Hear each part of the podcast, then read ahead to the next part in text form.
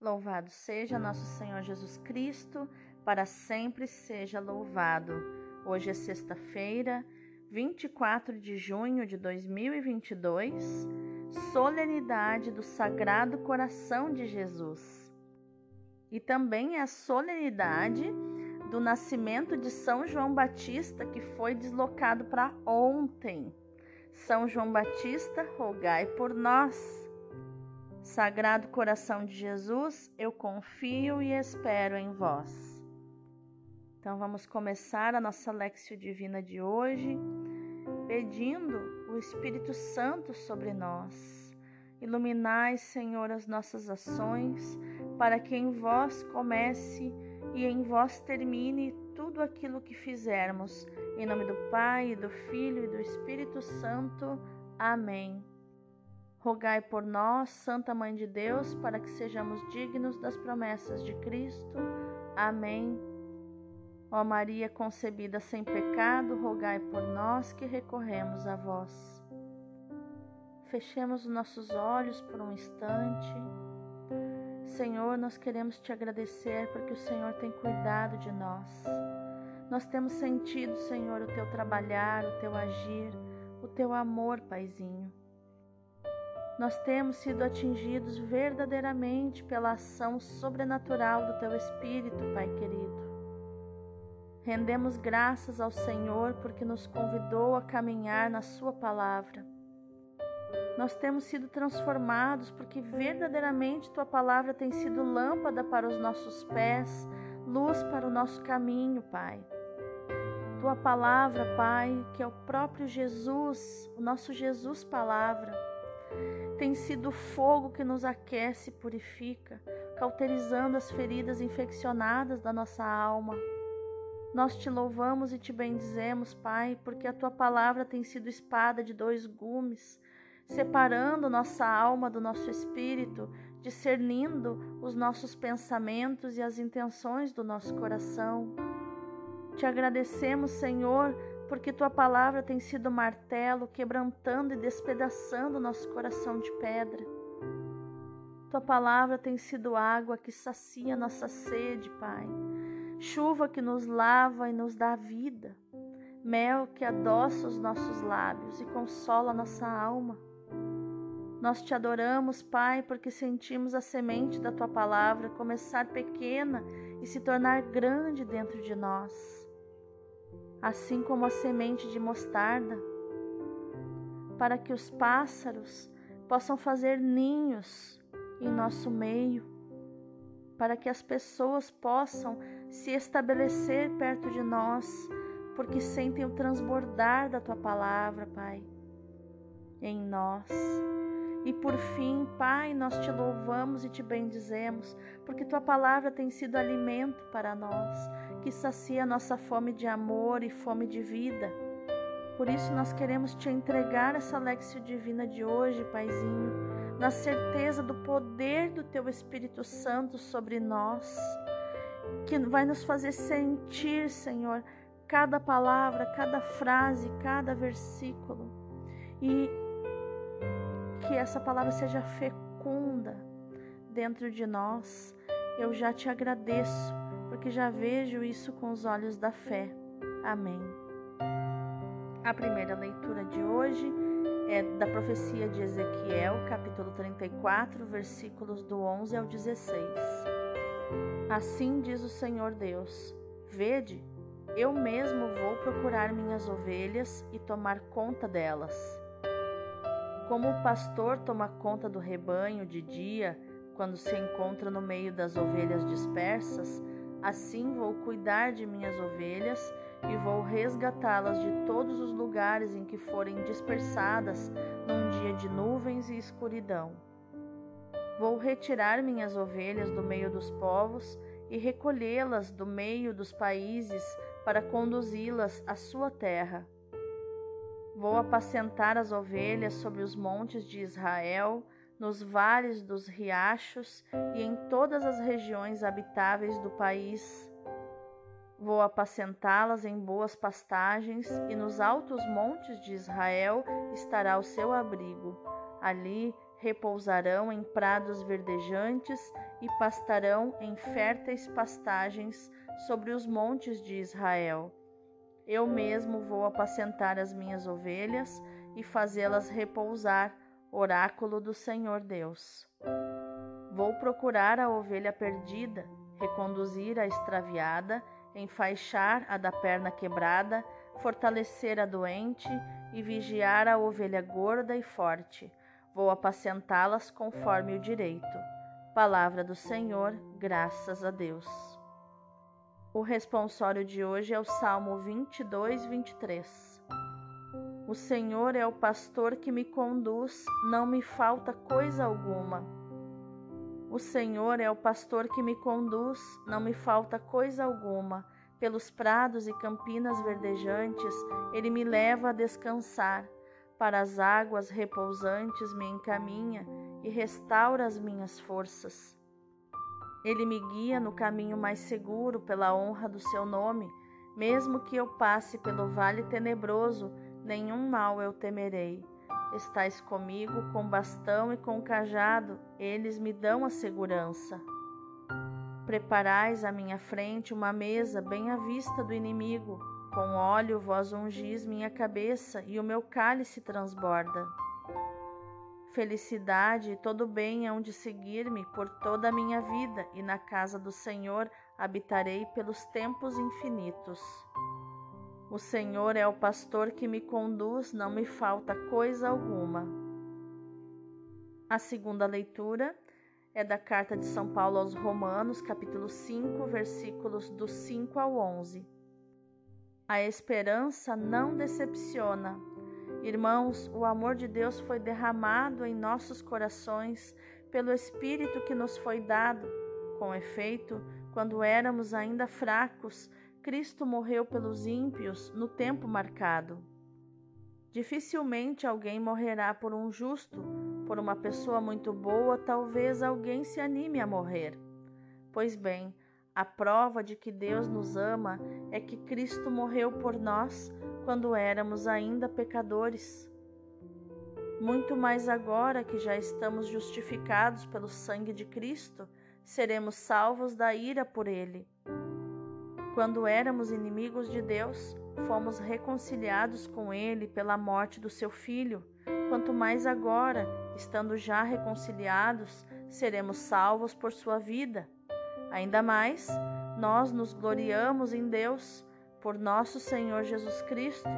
É por ele que, já desde o tempo presente, recebemos a reconciliação. Palavra do Senhor, graças a Deus. E o evangelho de hoje é Lucas capítulo 15, versículos do 3 ao 7. Naquele tempo, Jesus contou-lhes esta parábola: Se um de vós tem cem ovelhas e perde uma, não deixa as noventa e nove no deserto e vai atrás daquela que se perdeu até encontrá-la? Quando a encontra, coloca-a nos ombros com alegria e, chegando a casa, reúne os amigos e vizinhos e diz: Alegrai-vos comigo, encontrei a minha ovelha que estava perdida. Eu vos digo: assim haverá no céu mais alegria por um só pecador que se converte do que por noventa e nove justos que não precisam de conversão. Palavra da salvação, glória a vós, Senhor.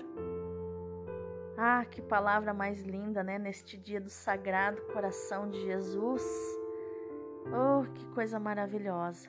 Então, vamos ao contexto dessas palavras que nós lemos neste momento e que você está ouvindo neste momento, né? Às vezes você escuta sem ter junto com você a Bíblia, né?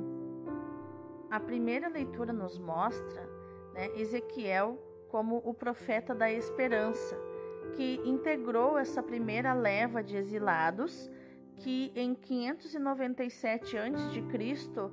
Nabucodonosor enviou para a Babilônia. Foi na Babilônia que ele se sentiu chamado por Deus e foi entre os exilados que ele desenvolveu a sua missão profética entre 592 e 571 a.C. aproximadamente. Numa primeira fase, entre 592 e 586 a.C., A mensagem que Ezequiel se propõe transmitir procura desfazer as falsas esperanças dos exilados, né, apostados em regressar rapidamente a Judá. E anuncia um novo castigo para Jerusalém. Não somos nós que vamos regressar rapidamente à nossa terra, diz o profeta. Os que estão em Jerusalém e que continuam a trilhar caminhos de pecado, de infidelidade a Javé, é que virão ao nosso encontro no exílio. Numa segunda fase, entre os anos de 586 e 571 a.C., a mensagem de Ezequiel vai ser, sobretudo, uma mensagem de salvação destinada a consolar os exilados e a alimentar a esperança num futuro novo de felicidade e de paz. O texto que nos é proposto hoje pertence a esta segunda fase.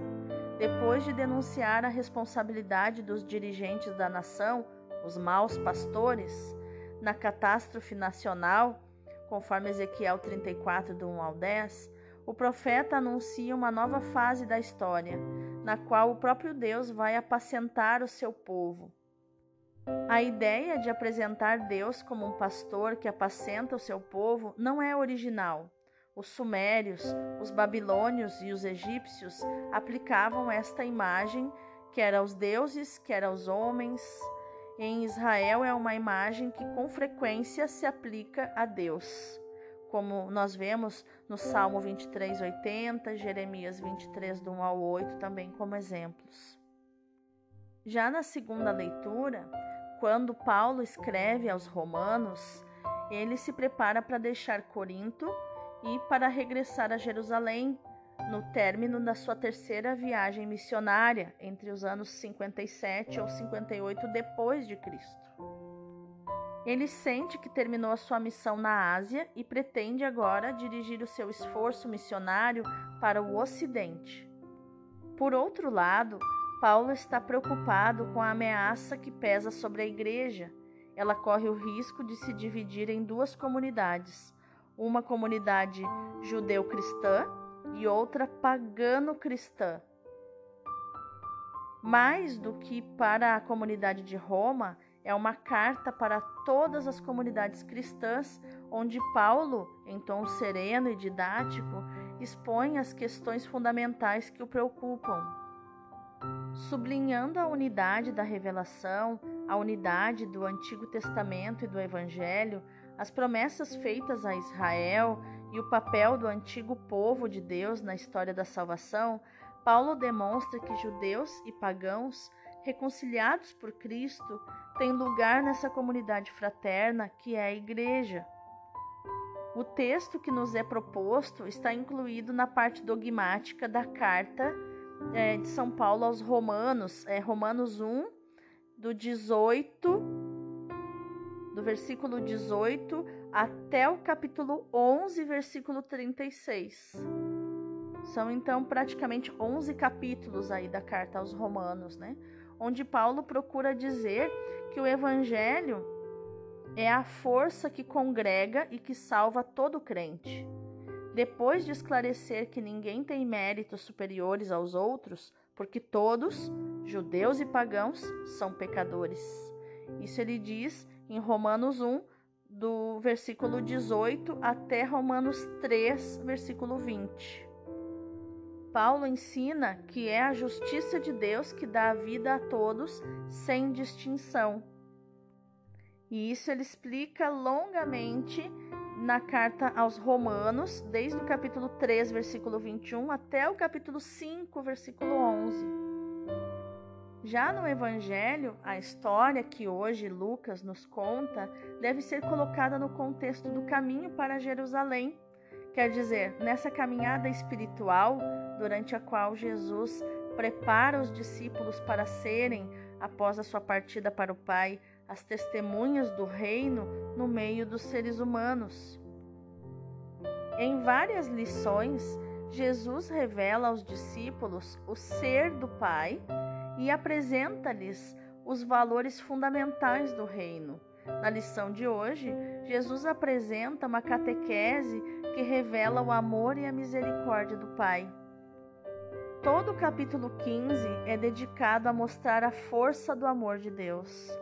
Em três parábolas, Jesus desenvolve o tema da busca e do encontro do que estava perdido, para mostrar o amor e a solicitude de Deus para com todos, nomeadamente para com os pecadores e os marginais.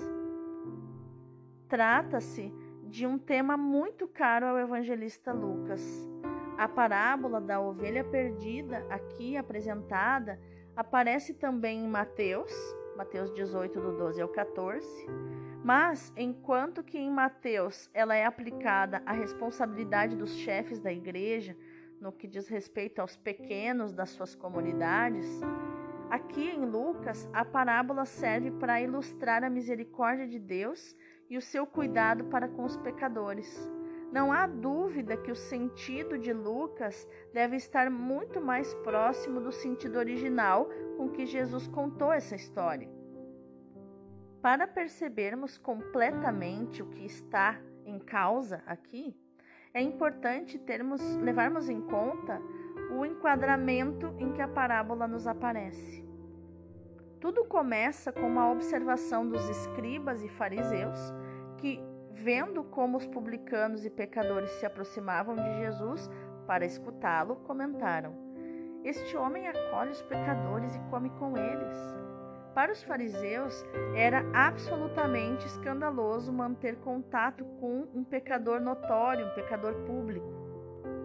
Na época, um cobrador de impostos não podia fazer parte da comunidade farisaica, por exemplo.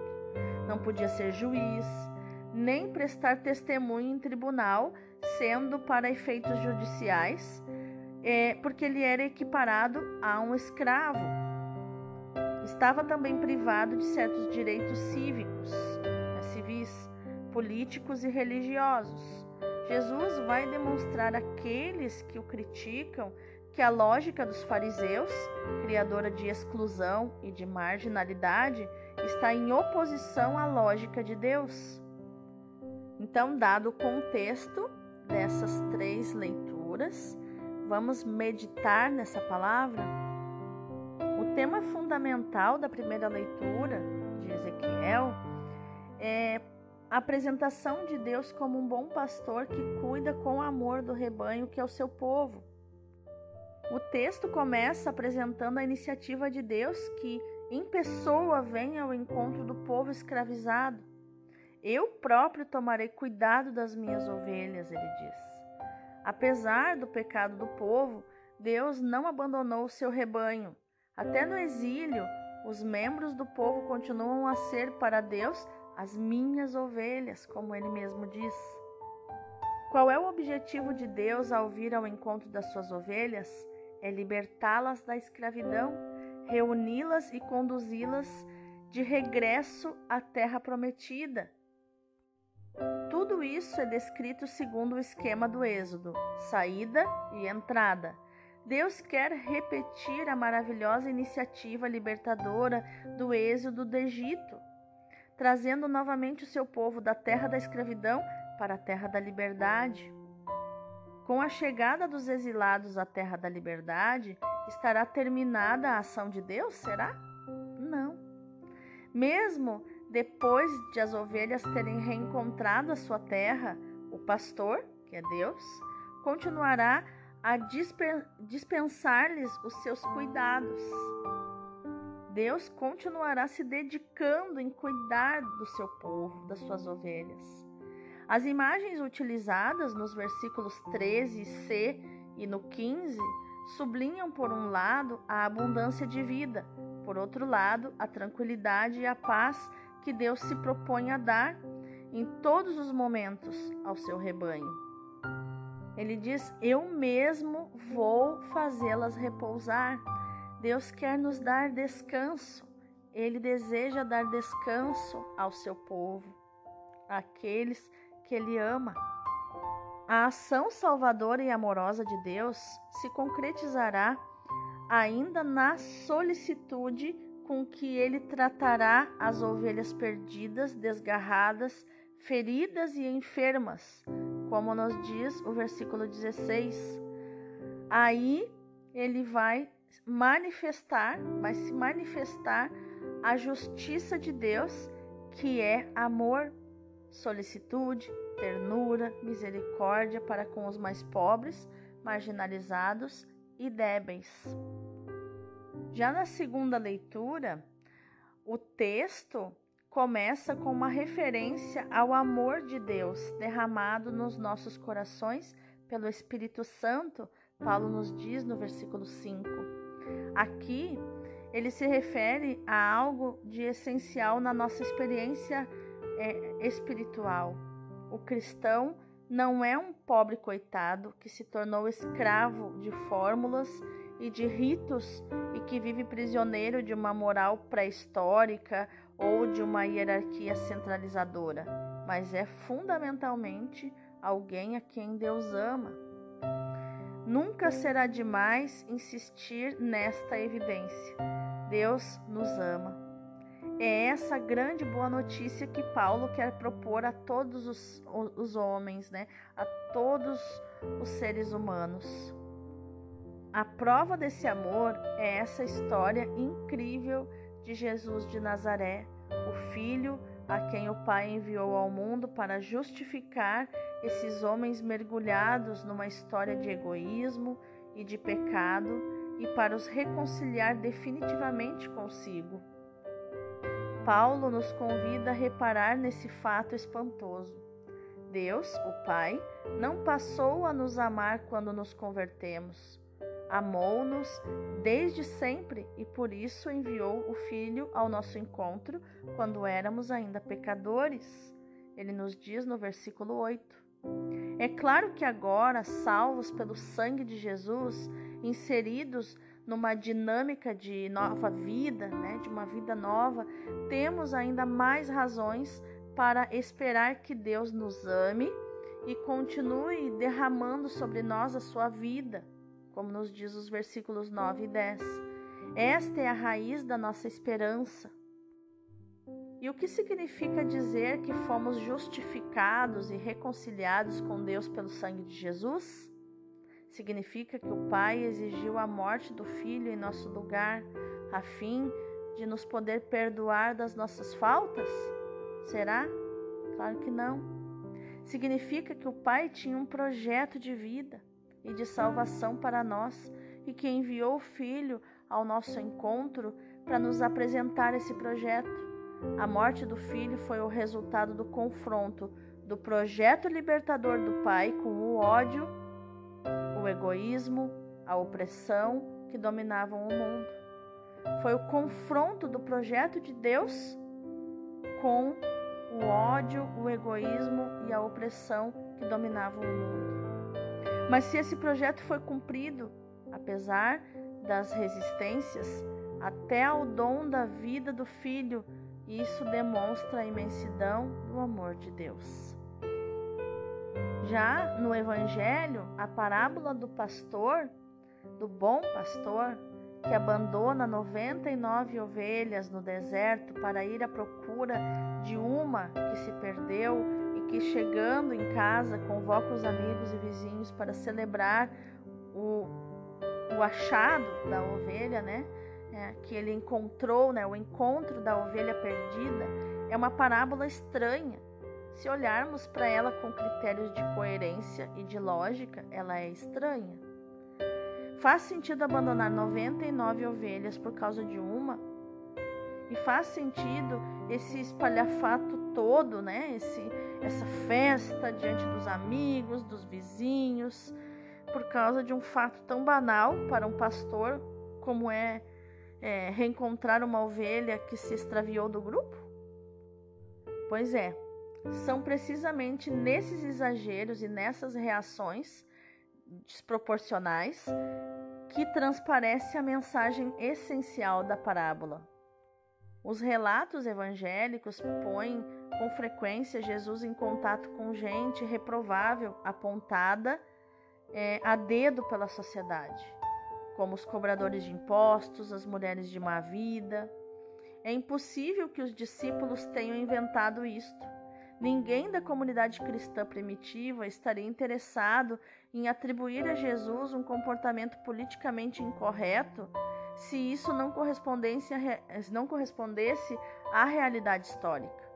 Não há dúvida, Jesus se deu se deu bem com gente duvidosa, com pessoas a quem os justos preferiam evitar, com pessoas que eram excluídas e marginalizadas por causa dos seus comportamentos escandalosos e vergonhosos. Certamente não foram os discípulos que inventaram para Jesus o injurioso apelativo de comilão e beberrão, né? comilão e bêbado, amigo de publicanos e de pecadores, conforme é, é relatado por Mateus uh, no capítulo 11, versículo 19, e também no capítulo 15, versículos do 1 ao 2. Por que é que Jesus se dava bem com essas pessoas? Porque, na perspectiva de Lucas, Jesus é o amor de Deus que se faz pessoa e que vem ao encontro dos seres humanos, de todos os seres humanos, para libertá-los da sua miséria e para lhes apresentar essa realidade de vida nova que é o projeto do reino? A solicitude de Jesus para com os pecadores mostra-lhes que Deus os ama que Deus não os rejeita, que Deus os convida a fazer parte da sua família e a integrar a comunidade do reino. É que o projeto de salvação de Deus não é um condomínio fechado, com seguranças fardados para evitar a entrada de pessoas indesejáveis, mas é uma proposta universal onde todos os homens e mulheres têm lugar, porque todos maus e bons, são filhos queridos e amados do Papai Deus. Todos pertencem. A lógica de Deus é sempre dominada pelo amor. A parábola da ovelha perdida pretende precisamente dar conta dessa realidade. A atitude desproporcional de deixar as 99 ovelhas no deserto para ir ao encontro da que estava perdida sublinha a imensa preocupação de Deus por cada ser humano que se afasta da comunidade da salvação e o inqualificável amor por todos os homens que necessitam de libertação.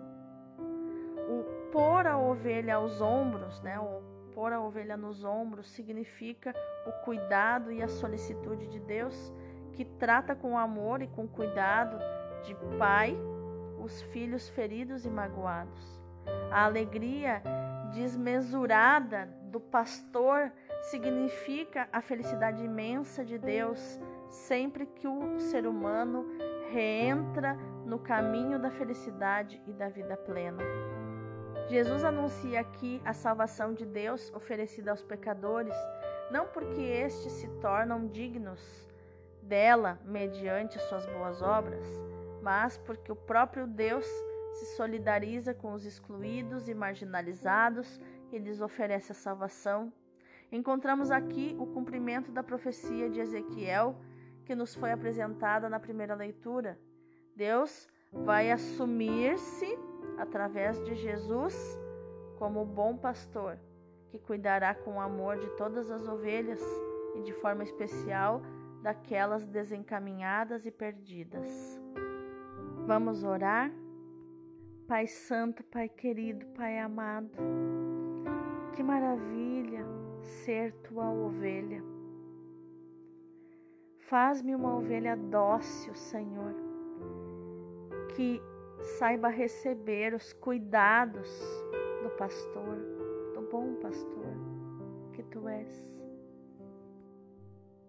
Que eu não seja um carneiro bravo, estúpido, que dá coices, que dá cabeçadas no pastor, que dá cabeçadas nas outras ovelhas do rebanho, que não aceita, que não se curva, que não honra.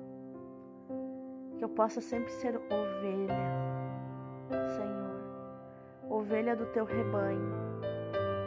Que eu possa, Senhor, através do teu Espírito Santo, ser pastor também, ser pastora das ovelhas que o Senhor me confia, sem nunca deixar de ser ovelha. Pastora com cheiro de ovelhas, mas também sem jamais deixar de ser ovelhinha tua, Senhor. Amém.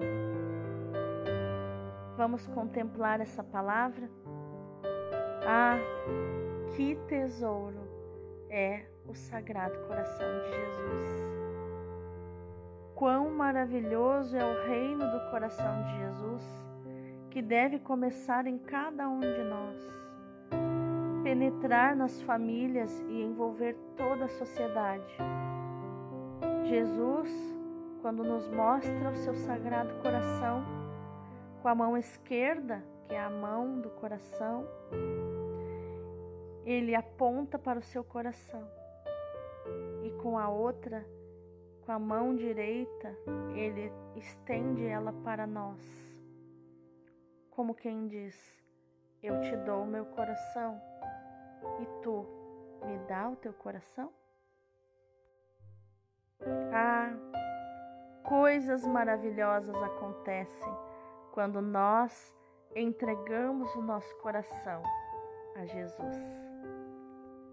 Que nossa ação no dia de hoje seja meditar, proclamar e viver esta palavra que Jesus te diz e responder, corresponder a este pedido de Jesus, pedindo o teu coração e dizendo: Jesus, eu te dou meu coração.